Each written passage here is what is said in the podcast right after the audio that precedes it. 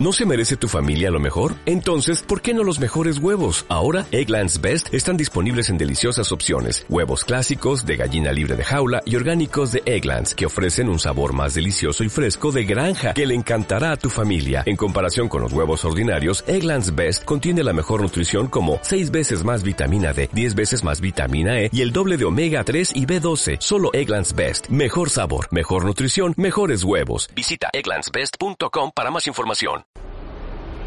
¿Estás cansado de oír siempre lo mismo y escuchar la misma canción una y otra vez?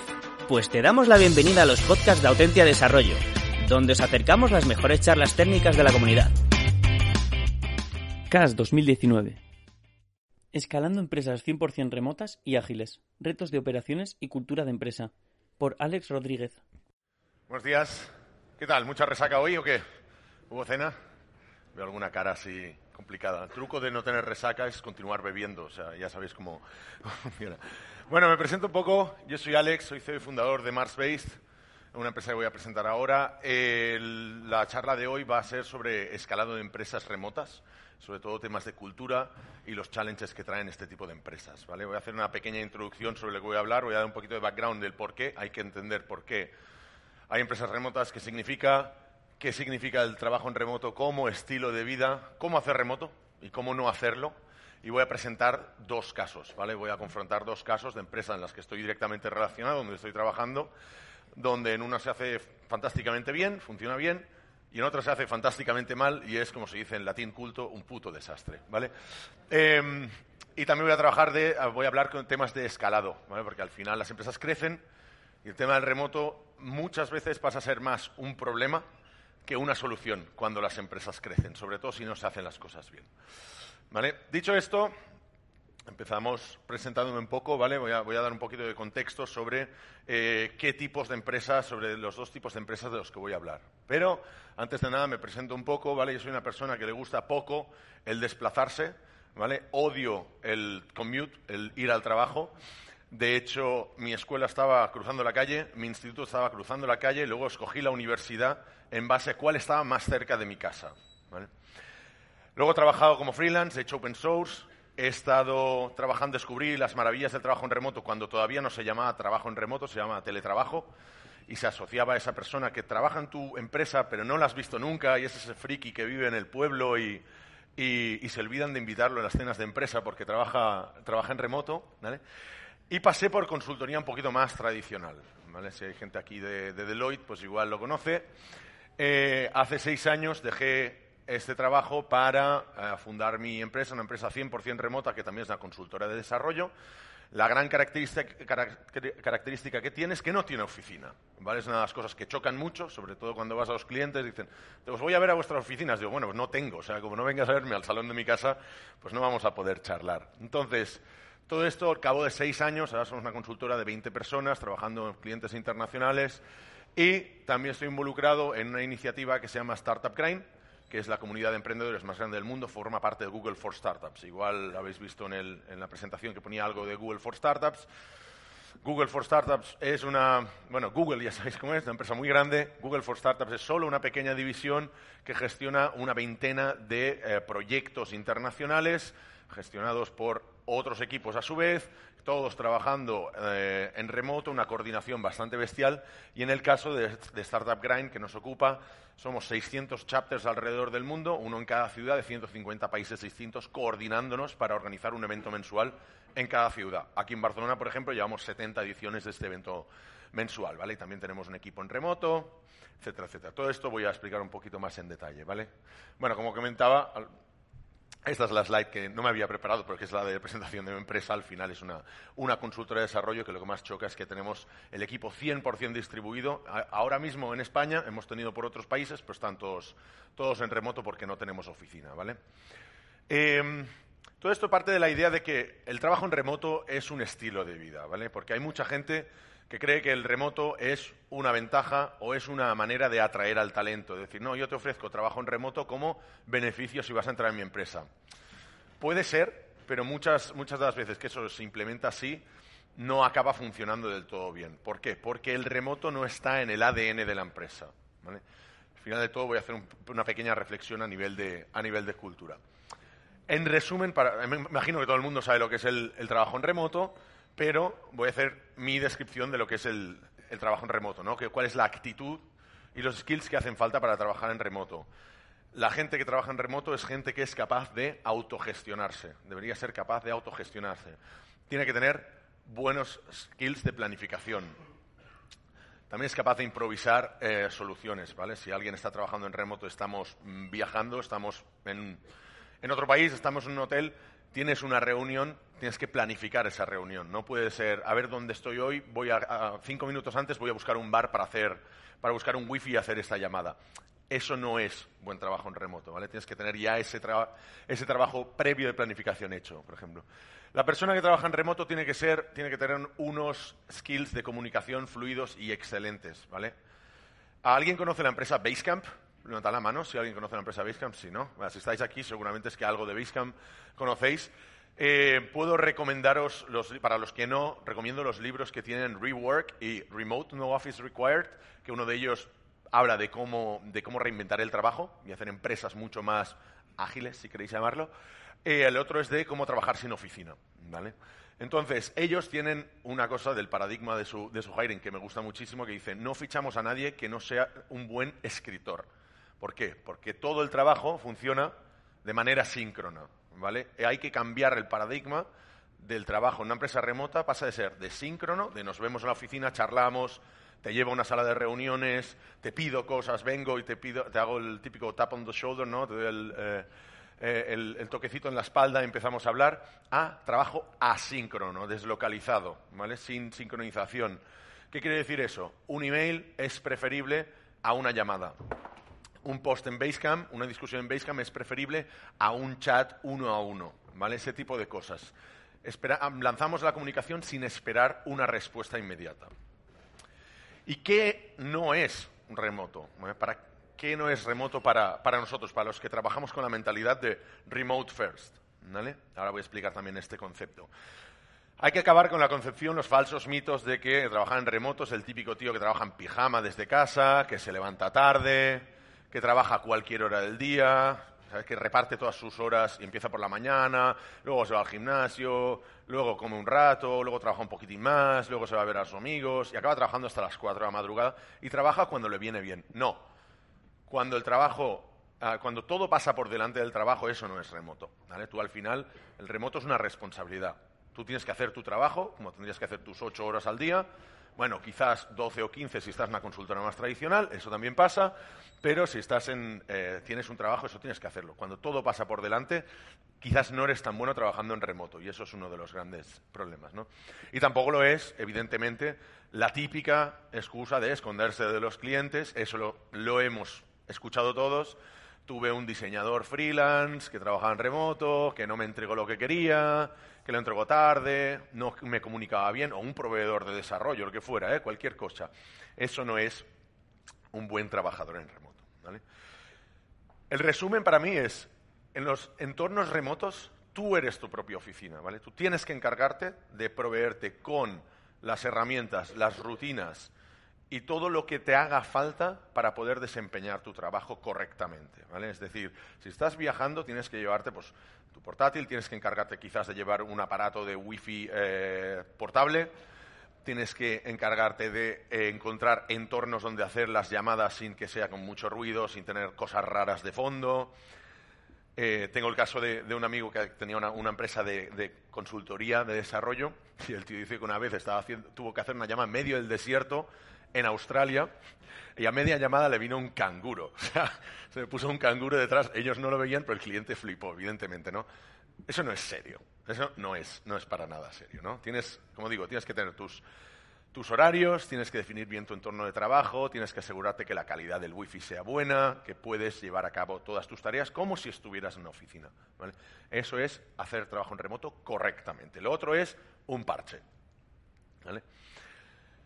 ¿Qué pasa? El caso es que hay muchas empresas que son reacias al tema del remoto. Eh, me gustaría preguntar, ¿en vuestra empresa os ofrecen trabajo en remoto? Levantad la mano. ¿Es una posibilidad? Vale, la mayoría sí, ¿no? Pero hay mucha gente que no. ¿Por qué? Bueno, hay muchas casuísticas. Tenemos el caso de esta empresa que no voy a nombrar, ¿vale? Pero es una startup. O sea, choca mucho más porque es una startup que era remotofóbica, ¿vale? ¿Qué quiere decir eso? Nosotros no hacemos trabajo presencial, todo lo hacemos desde casa o desde, donde trabajen nuestros trabajadores, ¿no? Pero nos piden trabajo en remoto, evidentemente no lo hacemos. Pero siempre me gusta indagar el por qué, ¿vale? Evidentemente, en el 95% de los casos siempre es tuvimos a una empresa que trabajaba en remoto y funcionó mal. Y por eso ya no, ya no voy a hacer así. Ya no voy a permitir el remoto. Bueno, eso quiere decir que si algún día fichas a una persona americana y te sale mal, no vas a fichar ningún otro americano, ¿no? O sea, para mí es, es el mismo caso. ¿Qué pasa? Que esa empresa nos dice, bueno, tenéis que venir aquí a Madrid, porque la empresa es de Madrid en concreto, para trabajar aquí presencialmente, porque la parte de management está aquí. Digo, vale, perfecto unos días presenciales al principio del proyecto de kickoff, lo podemos hacer. Y luego, bueno, luego os tenéis que coordinar con el equipo que tenemos en Barcelona, que es el de desarrollo. Digo, ah, y tenemos que ir a Barcelona. No, no, tenéis que estar en Madrid. Ah, ok. ¿Y con quién más nos tenemos que coordinar? Bueno, no, también tenéis que coordinar con sistemas, que lo tenemos en Valencia. Digo, espera. Y luego con el departamento de marketing, que está en Colombia. Digo, fantástico, o sea, estáis trabajando en remoto y a mí me obligáis a venir a vuestra oficina. O sea, ¿qué, qué, carajo es esto, no? Las empresas multidepartamentales, internacionales o simplemente que tienen distintas oficinas, incluso en la misma ciudad, ya trabajan de manera remota, ¿vale? Eh, evidentemente, algunos con mejores prácticas, algunas con menos, pero el tema de la presencialidad es algo que está muriendo, ya lo estamos viendo, pero todas las prácticas que hacemos las empresas remotas ya las tienen la mayoría de las empresas, ¿vale? Canales de comunicación estandarizados, plantillas, procesos, etcétera, etcétera.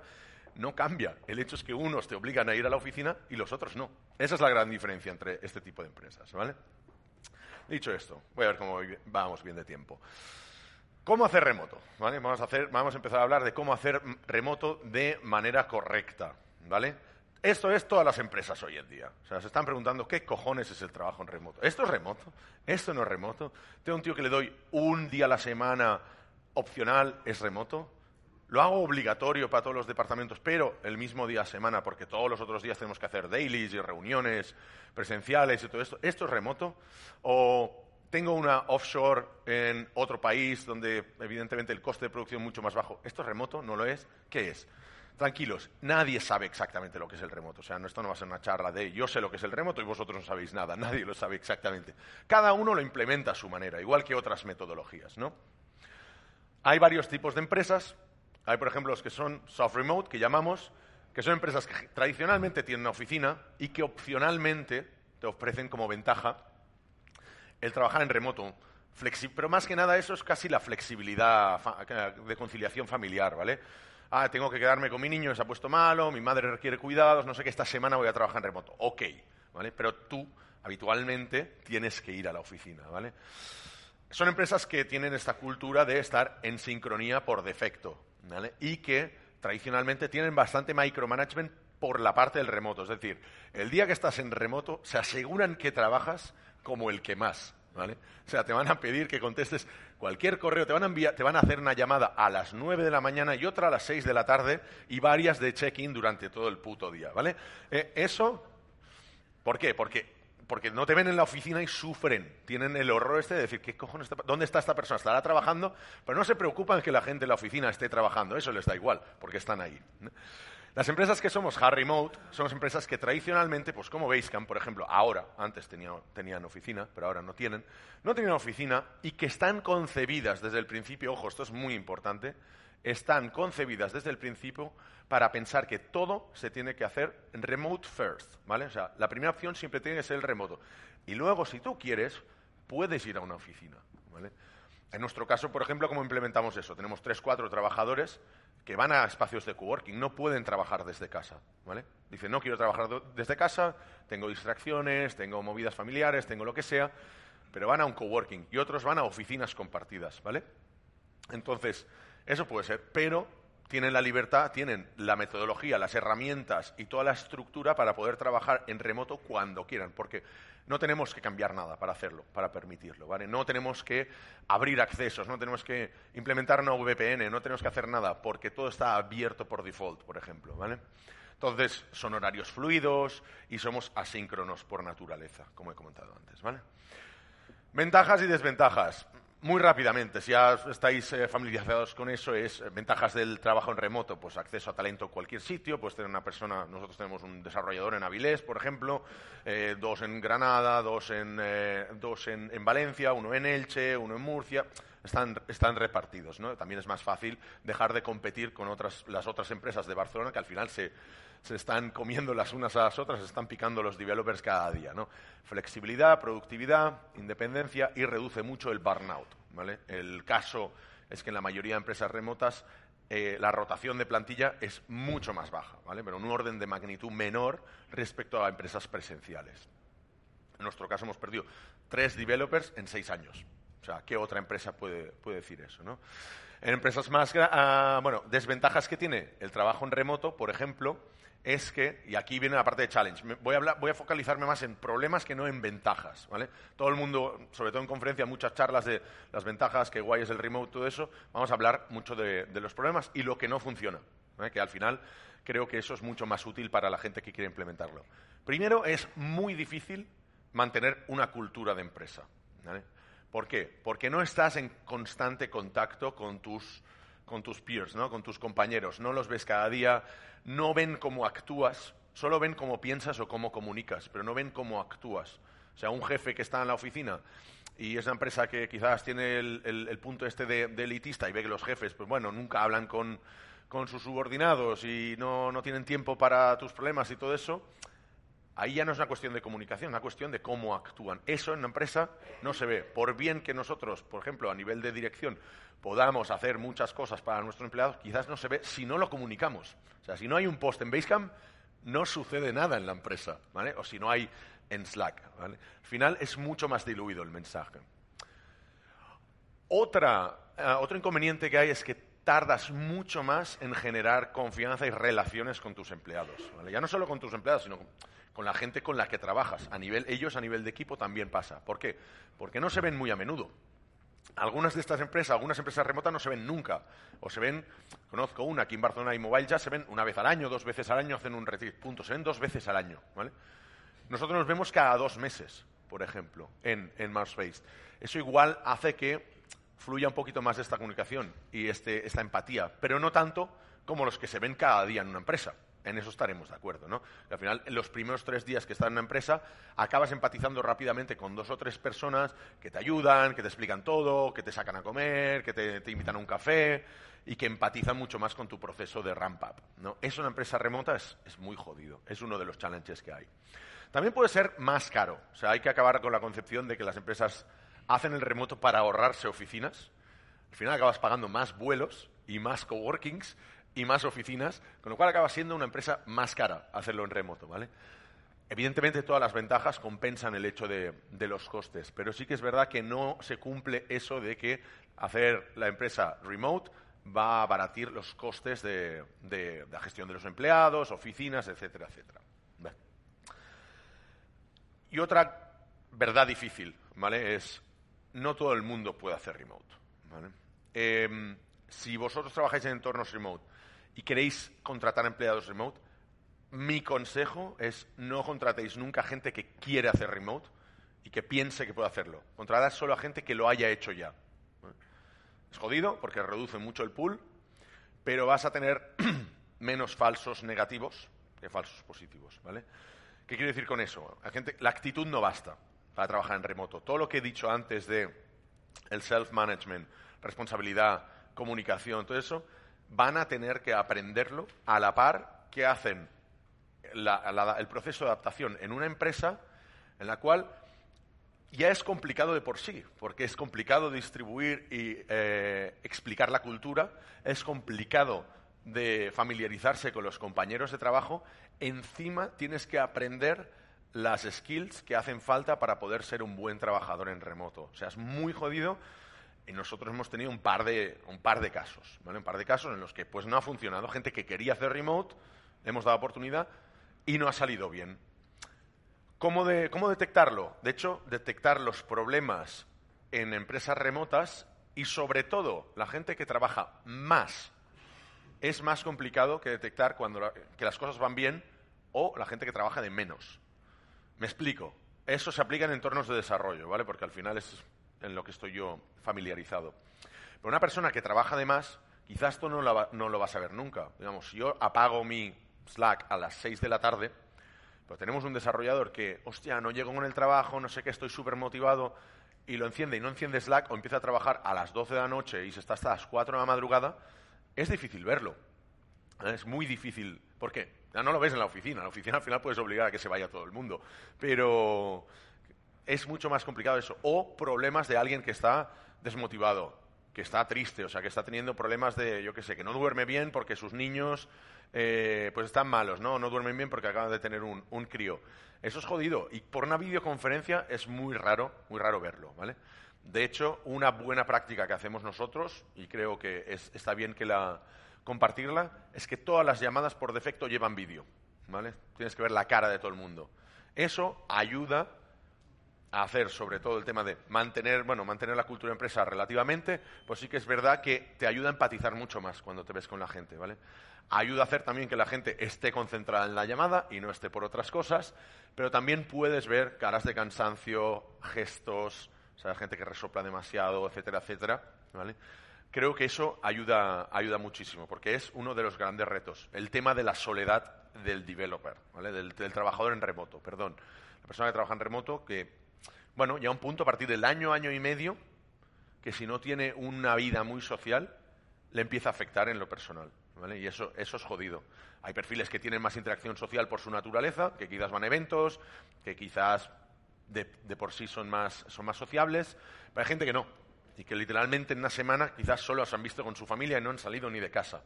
Y eso es jodido. Hay que forzar este tipo de, interacciones porque si no se puede convertir en un problema y lo dejan y acaban volviendo en entornos de, de oficina. ¿Vale? Entonces, ¿cuáles son mis consejos para, para cómo hacer remoto de manera correcta? ¿Vale? Una es coger un modelo soft remote, hard remote, no remote y quedarse con él. O sea, la transición es lo peor que se puede hacer, sobre todo si hay back and forth, si implementas y desimplementas, ¿vale? Eso es gente que empieza, ve a los pocos meses que, hostia, no está yendo bien, se me está yendo de control y vuelve para atrás. Eso es fatal, porque ahí sí que te cargas la empresa, ¿vale? Como he dicho, contratar gente que, ha hecho remote anteriormente, sobre todo que cambiar la cultura del micromanagement a una cultura de confianza. O sea, si tú tratas a la gente como adultos, se van a comportar como adultos. Una minoría siempre se va a aprovechar de eso y como más grande sea la empresa, esa minoría pasa a ser más significativa. Pero por lo general, el micromanagement es lo más tóxico que puedes hacer en una cultura de, de remoto, ¿vale?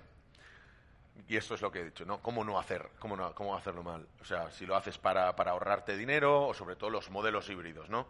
Modelos híbridos, un concepto que no, que no, no acabo de explicar bien aquí. Que me... Eh, modelo híbrido, ¿qué quiere decir? Tengo gente en mi oficina, pero una división está 100% en remote. O en los desarrolladores pueden hacer remote, pero administración, marketing, ventas, no sé qué, no pueden, ¿vale? Ojo a este concepto ciudadanos de primera y de segunda categoría. Cuando una empresa está 100% remote o 100% en oficina, todos nos sentimos por igual. Pero a la que ves que uno tiene como el, remote, el trabajo en, remoto, como una ventaja muy, muy, muy significativa respecto al resto de la empresa, se crean empleados de primera y de segunda. ¿Por qué? Eso lo hemos visto en, lo vemos en muchas empresas en las que hay pues una sede principal, luego hay sucursales. Todo se decide en la sede principal. Entonces, en las sucursales te llega la noticia ya hecha. Aunque igual el proyecto lo estás llevando ahí, pero se ha, decidido en otro sitio. ¿no? Em, si hay una empresa que tú tienes tu oficina y luego tienes gente trabajando en remoto, vas a acabar decidiendo, sobre todo si la dirección está en la oficina, van a acabar decidiendo las cosas porque quedan para comer, porque hacen el café juntos, porque se encuentran todo el rato, porque igual después van a tomar unas cervezas, o porque es más fácil. Entonces, invitar a la gente del remoto, ah, es que este no está bueno, necesitamos algo urgente, hablamos tú y yo y luego se lo comunicamos. Entonces, creas esta cultura de empleados de segunda categoría que no es para nada positiva para, la empresa, ¿vale? Pero ¿qué pasa cuando la empresa crece? ¿Vale? Y ahora vienen los tamaños eh, XX, los problemas XXL, ¿no? En tamaño, en tamaño grande. Sobre todo la mayoría de problemas en el trabajo en remoto vienen por la parte del crecimiento, ¿vale?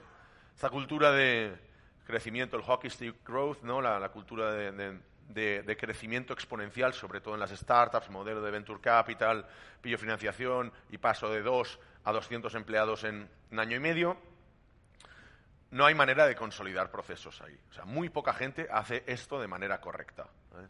¿Por qué? Sobre todo porque las cosas nuevas pasan a ser viejas de manera, ah, de manera muy rápida. Hay management que no está preparado para eso. O sea, alguien que no ha gestionado a 200 personas, pues no puede estar en la parte de dirección de una empresa de este tipo, por ejemplo. Y sobre todo porque entras en una cultura de estoy tan ocupado que no me puedo encargar de revisar que los procesos, metodologías, las personas, las herramientas estén bien, ¿vale? Estás demasiado ocupado porque estás creciendo. Y tus KPIs son el headcount, ¿no? El crecimiento de, empleados, pues ya sea por mes o por año. Entonces, ¿qué pasa? Te pones eso como objetivo a cualquier coste. Eso es en la mayoría de casos. Luego hay dos o tres casos, si os interesan los casos, echarle un, vistazo a los casos Stripe y Google, que para mí son referencias de cómo han crecido bien. Luego, evidentemente, cada empresa tiene sus cosas, ¿eh? pero sí que es verdad que con su cultura, con su management, también la tradición de fichar a gente muy bien preparado, eso ayuda a que puedas hacer una transición de este tipo de manera correcta. ¿vale? La mayoría de los problemas vienen por la parte de crecimiento. Pero sobre todo, lo que decía, los, híbridos, los modelos híbridos no acaban de funcionar bien. ¿vale? Y como más creces, todavía es peor, porque entonces la empresa crece y así que pasas a tener una, una, oficina en otro sitio, pasas a tener ciertos empleados, un grupo de freelance por aquí, unos proveedores en remoto, los otros en la oficina, etcétera, etcétera. Crece, ¿vale? ¿Y qué es lo que acaba pasando? que es que se crean silos de información, ¿vale? Ese concepto tan conocido de los silos. ¿eh?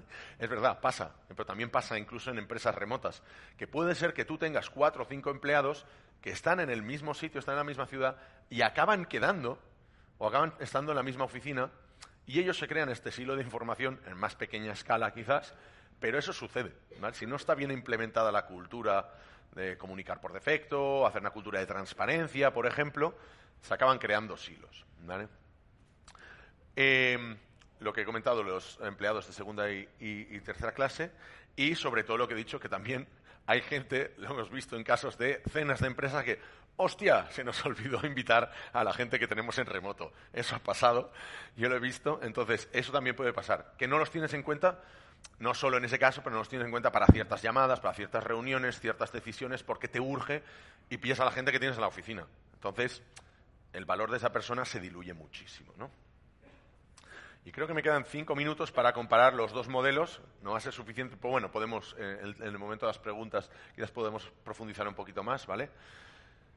Eh, esto ya he hecho, la, definición, pero básicamente el modelo que funciona bien es el modelo de crecimiento sostenido, como hemos tenido nosotros al final en nuestra empresa, en el que trabajamos con seis time zones distintos, gente distribuida, eh, siempre trabajamos con overlap de horas, por ejemplo, y la documentación está siempre abierta por default, por ejemplo. Esas son cosas muy, muy importantes en entornos 100% remotos. Y en Startup Grind, que como venía diciendo, no es el paradigma de eh, cómo utilizar remote de manera correcta. ¿vale?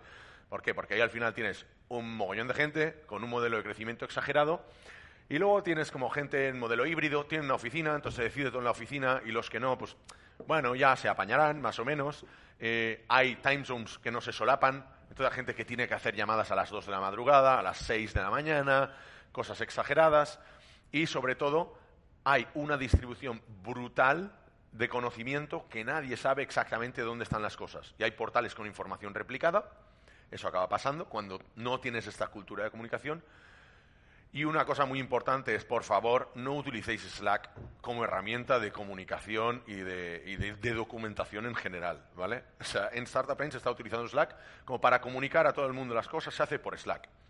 Sobre todo si no pagas con Slack, que es lo que pasa ahí, solo tienes acceso a los 10.000 últimos mensajes y con más de 1.200 personas es bastante probable que en media hora hayas pasado los 10.000 mensajes, ¿vale? Entonces, un mensaje mandado ayer, yo ya no lo voy a ver, no voy a tener acceso, no puedo ni buscarlo.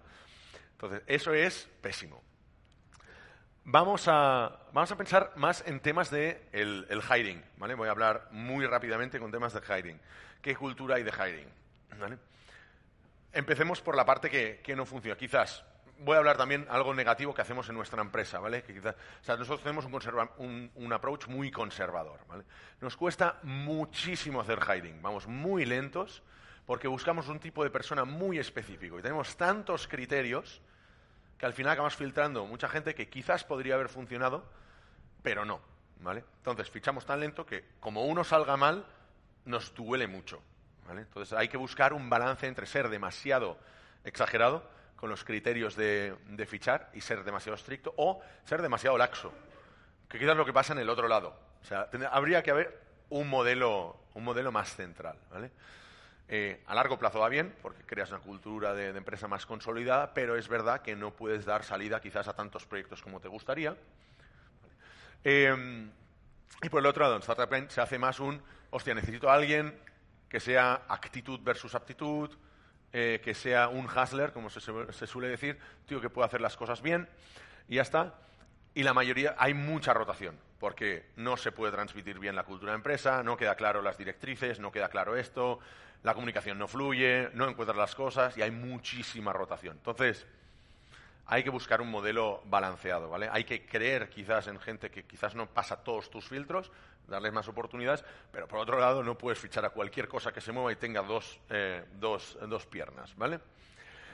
¿Cómo se hace la, la distribución de información? Esto creo que es de lo más relevante aquí de la, de la charla, que es, por ejemplo, ¿cómo lo hacemos nosotros en? Es- Slack es comunicación para, digamos, de, de empleados, tal, tal, pero lo bueno es que todo, la política que tenemos es todos los mensajes tienen que estar en canales abiertos, ¿vale? Nada de mensajes directos, para evitar presiones de clientes, tenemos a los clientes en Slack también, para evitar presiones de clientes, eso pasa mucho, ya lo sabéis los que estáis en consultoría, eh, pero también de los jefes o cosas... Si hay cosas personales, se hablan privado, evidentemente, ¿eh? pero tenemos canales para todo. Eh, y luego Basecamp. Basecamp es donde se consolida la comunicación. ¿vale? Ahí en Basecamp se ponen las decisiones de empresa, las discusiones, qué gemas vamos a utilizar en estos proyectos de Ruby, cómo vamos a, hacer la arquitectura de estos proyectos de Angular. Y sobre todo tener una actitud proactiva de comunicación. Es decir, yo no me espero que me pidan la información, voy a pasarla yo. Hoy he hablado con este cliente, han dicho, hab- hablo esto, ¿vale? O sea, lo comunico. Mientras que en el otro modelo, ¿eso qué quiere decir? Que aquí tienes overcommunication, demasiada comunicación. Puede ser, esto también te genera que los empleados desconecten de ciertas áreas. Demasiada comunicación hace que pierdas interés por cosas, ¿vale? Y en Startup tenemos el caso contrario. Hay solo Slack, o sea, es un putiferio de información alucinante, no está estandarizado, con lo cual uno se crea un Google Sites y el otro usa un Notion y el otro usa unas notas, pasa un email y el otro te deja un archivo en Google Drive, ¿vale? Bueno, entonces, el reporting no es frecuente, con lo cual no sabes cuándo te va a llegar la información de ventas o la información de marketing o los nuevos assets gráficos, etcétera, etcétera, y se genera una infinitud de documentos y de, de tipos de, de información súper dispersa. Eso evidentemente no es muy positivo. ¿vale? No me va a dar tiempo ya al tema de hablar de distribución de, empleados, pero básicamente creo que ya he dado una idea de cómo están, cómo están estructuradas las empresas. Quizás en la parte de preguntas podemos hacer esta parte. Quiero acabar solo con una, reflexión, ¿vale? Esto también lo, he comentado, que es el tema del el overworking, es muy difícil de, detectar. Es, es la reflexión final, ¿vale? Para acabar con la, con la charla. Es, todo tiene que ver con la cultura, ¿vale? O sea, el remote no se entiende si no está en el ADN de la empresa, ¿vale? O sea, cómo implementas remote tiene que ver cómo te comportas tú como empresa, qué valores tienes, qué herramientas tienes, qué expectativas tienes de tus empleados y cómo te comunicas tú como, como creador de la empresa. Entonces, has implementado el remote porque está en tu ADN de innovación, transparencia, etcétera, etcétera, o lo has implementado porque es una necesidad. Y aquí dejo la reflexión. Se está implementando como necesidad hoy en día para que no se vaya la gente de la empresa. Y eso probablemente no vaya a solucionarlo, no vaya a solucionar el problema. Y ya está. Hasta aquí la charla. Creo que dejo abierto para preguntas. Gracias.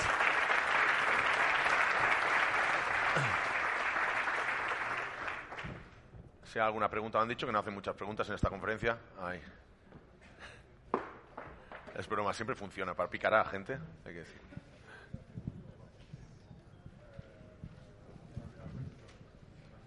Eh, hola, buenas. Eh, has explicado un poco cómo es el proceso de comunicación escrita, entiendo. El proceso de comunicación cuando necesitas hacer reuniones, eh, incluso workshops de design thinking, ¿esto lo, hacéis o cómo, lo cubrís? Sí. explico brevemente los, dos casos, que igual me va a ayudar esta herramienta, esta, esta slide, ¿vale? Tienes razón, la parte presencial, ¿vale? Voy a hacer los dos casos. Mira, empiezo por el de Startup que creo que hacen cosas muy chulas, por ejemplo, eh, en, este, en este caso. Em, temas presenciales. Hacen bastantes o sea, van, como es una, una comunidad de emprendedores que vive muchas conferencias, van a las conferencias, o sea, se reúnen en distintas conferencias, ¿vale? O sea, no es tanto, nos vamos a reunir en la oficina, hostia, hay la Web Summit, por ejemplo, en Lisboa, hace dos o tres semanas. Van y se reúnen ahí, ¿vale? O hacen un, un retreat de empresa y se van una semana, pues con todo pagado, tal, tal, tal, y ahí hacen más parte más creativa. Hay empresas, te diré, que, por ejemplo, lo que hacen es cada X tiempo, cada dos, tres meses, hacen una semana de solo trabajar en proyectos internos y se van a una, a una masía, a una casa rural, lo que fuera, y ahí hacen este tipo de decisiones. A nivel de reuniones ejecutivas esas de la que quieres saber tú, seguramente, eh, son más de... Ahí, por ejemplo, estas ellos los implementan a nivel de necesidad. Y ahí son super micromanagement, ¿vale? O sea, no es un ejemplo. No es un ejemplo porque, ¿qué pasa? Como tienen gente por todo el globo, pasa eso, que como todo se decide desde Estados Unidos, ellos deciden que Estados Unidos es la hora en la que se trabaja y punto. Entonces, tú estás en India, te va a tocar trabajar hasta muy tarde, ¿no? ¿Cómo lo hacemos nosotros en, eh, en Marspace? Que creo que aquí sí que es un poco más positivo el ejemplo. Eh, por ejemplo, no hacemos reuniones por default, ¿vale? No hay reuniones. El hecho de que no hagamos reuniones ni comunicación síncrona hace que cuando tú verdaderamente lo necesites, puedo hacer una llamada contigo. Porque no he tenido interrupciones durante todo el día. ¿Vale? Eh, hay, el ejemplo paradigmático es el de alguien que te envía un correo dentro de la misma oficina y te viene a dar la palmadita en la espalda. Oye, ¿has visto mi correo? Y todo el mundo que haya trabajado con Microsoft Exchange sabe que no ha llegado todavía el correo porque tarda dos minutos. Esa persona ha llegado antes que el correo. Dice, no, aquí está el correo que me has mandado, ¿no? Ahora, ping, te aparece el... Entonces, ¿qué quiero decir con eso? Por no hacerlas, precisamente, cuando realmente toca hacerlas, la gente está más predispuesta. Eso es uno. Con clientes, por ejemplo, ¿qué hacemos? Concentramos las llamadas y las, estructuramos de, pues, una vez a la semana. Una vez a la semana tú recibirás, por default, todo en asíncrono, pero es verdad que hacemos una llamada con cada cliente a la semana por temas de, trust, por temas de confianza, ¿vale? Para que nos vean la cara. Pues simplemente por eso, no por reportar. O sea, el report lo has tenido antes. Tú te lo miras, decides lo que tengas que decidir y lo charlamos por ahí. Y en la llamada es más de generación de confianza y de charlar y de, y de empatía y algunas cosas dudas, ¿vale? Pero no te voy a leer un report en una llamada no te voy a explicar unas slides en una llamada, no vamos a hacer brainstorming en llamadas, ¿vale? Porque eso es una cultura, es la, entras en la cultura de vamos a hacer llamadas o reuniones por hacer llamadas y reuniones. Eso, la gente de Basecamp lo explica bastante bien. El hecho de que hagas tantas diluyes el contenido y la importancia de cada una de ellas. Entonces, cuando hay una reunión en la empresa es como, hostia puta, hay una reunión. O sea, aquí se va a decidir algo tocho, ¿no? Em, para hacer temas más creativos, que eso es por otro lado, donde sufrimos más las empresas remotas, Las empresas remotas son muy buenas en productividad, pero sufren en creatividad. Entonces, quizás para un, estudio de, eh, de designers no es tan bueno, pero para empresas de desarrollo es ideal poder trabajar sin interrupciones. Entonces, sí que nosotros, por ejemplo, tenemos una parte creativa, que es la de cada mes y medio, dos meses, hacemos o una hackathon online para trabajar en proyectos creativos, donde todos estamos conectados a la vez y vamos trabajando en proyectos internos, o nos juntamos presencialmente uno o dos días y hacemos cosas de empresa, Decidir cosas. Entonces, como que no he decidido nada durante un mes y medio, dos meses, perfecto, ahora sé que me lo preparo, me lo tengo que preparar porque tengo esta ventana de oportunidad. No hay cualquier momento para, proponer este tipo de cosas. Eh, no sé si he contestado, ¿sí? muy ampliamente.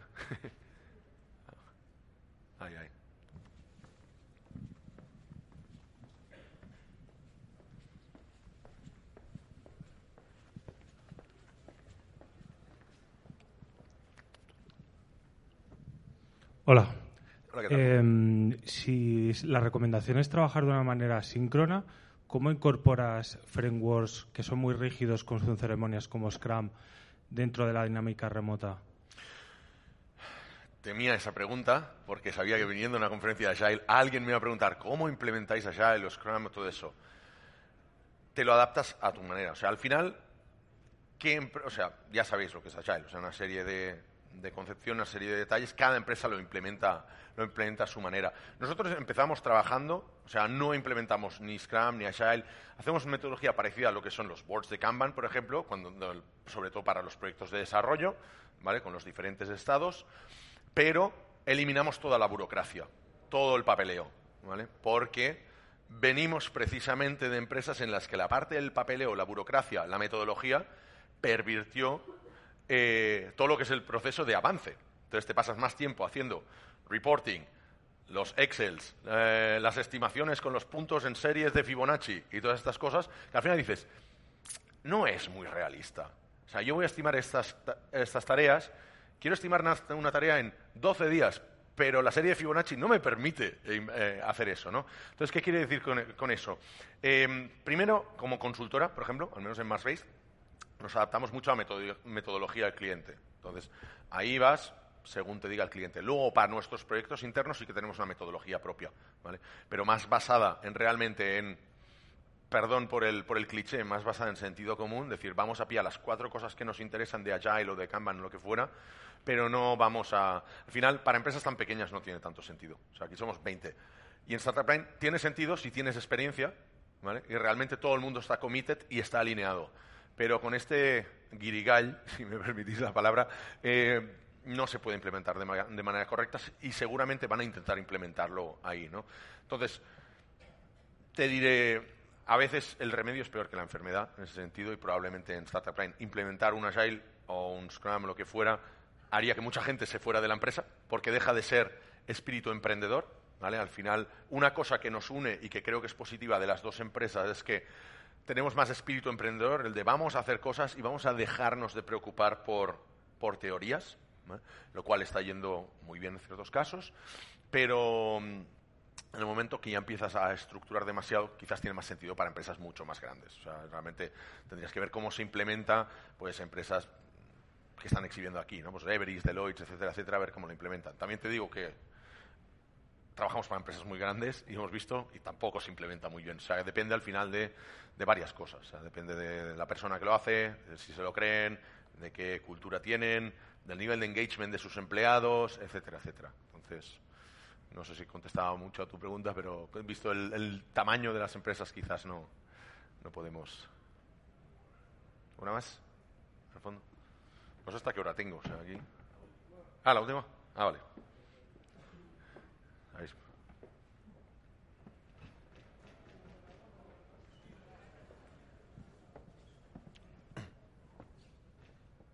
Hola, eh, ¿Qué tipo de soporte eh, utiliza su herramienta para la toma de decisiones?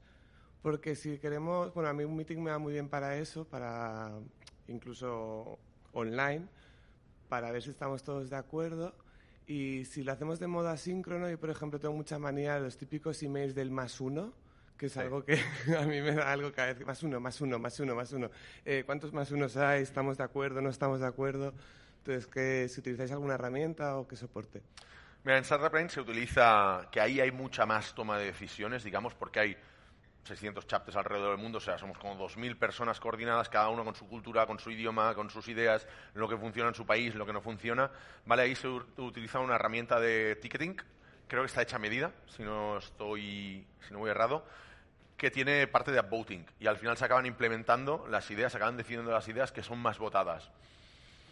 Es una manera, ¿vale? Eh, luego también el CEO va un poco bandazos y decide, no, esto lo vamos a hacer así y ya está. Entonces, bueno, pero muchas veces tiene la capacidad de que muchas veces tiene razón, pero es verdad que a veces pues frustra mucho decir, hostia, hemos decidido una cosa, pero CEO ha dicho, no, no, vamos a hacerlo a mi manera.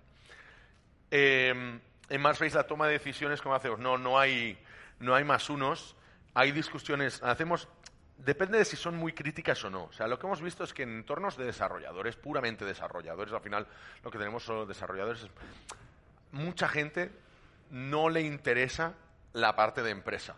ni la de ventas, ni la de marketing. No quiere decir, quizás no quieren ni estar informados, ¿vale? El hecho de que tengamos una, una transparencia total, yo lo veo quién está suscrito a mis reports y me da igual si solo hay dos personas de 20 suscritas al report de ventas que hago cada semana, ¿vale? Pero bueno, pero a la que tenemos que decidir algo es, si es algo bastante soft, que creemos, o sea, ahí depende de la responsabilidad, ¿vale? Hay decisiones más soft que son, oye, eh, mira, le cambiamos el, nombre pues, a, a, los a los templates, o vamos, vamos a cambiar de cierta tecnología en este proyecto, vamos a cambiar las reuniones de tal día a tal día. Basecamp. Realmente se ayuda, ayuda mucho, ¿vale? Sí que pedimos que la gente no haga solo más unos, ¿vale? O sea, si tienes algo que aportar, es una línea al menos, escribe una línea de por qué te parece bien, ¿vale? Porque es muy cómodo. El más uno es muy cómodo, pero no, no se acaba de interpretar bien, porque del más uno al esto o a la carita sonriente, ¿qué hay de diferencia? Y lo que es más hard, que hace falta más coordinación, sí que lo hacemos en las reuniones estas periódicas que vamos haciendo, que nos encontramos. Es decir, oye, vamos a charlar de esto, vamos a ver, em, empezamos a implementar esta metodología de DevOps, por ejemplo, esta, esta nueva tecnología, ¿la queremos, no la queremos, sí, no? Entonces lo hacemos, lo hacemos así, eh, presencialmente, en sesiones de, en 30 minutos, en este, tenemos que decidirlo, o sea, hay que salir de aquí con una decisión. Y la gente se lo prepara de momento estamos en un tamaño que la gente se prepara las cosas, vas, al, vas, a, vas a solo eso, una reunión con agenda muy marcada y se deciden cosas. Ya está. Muy bien. Gracias.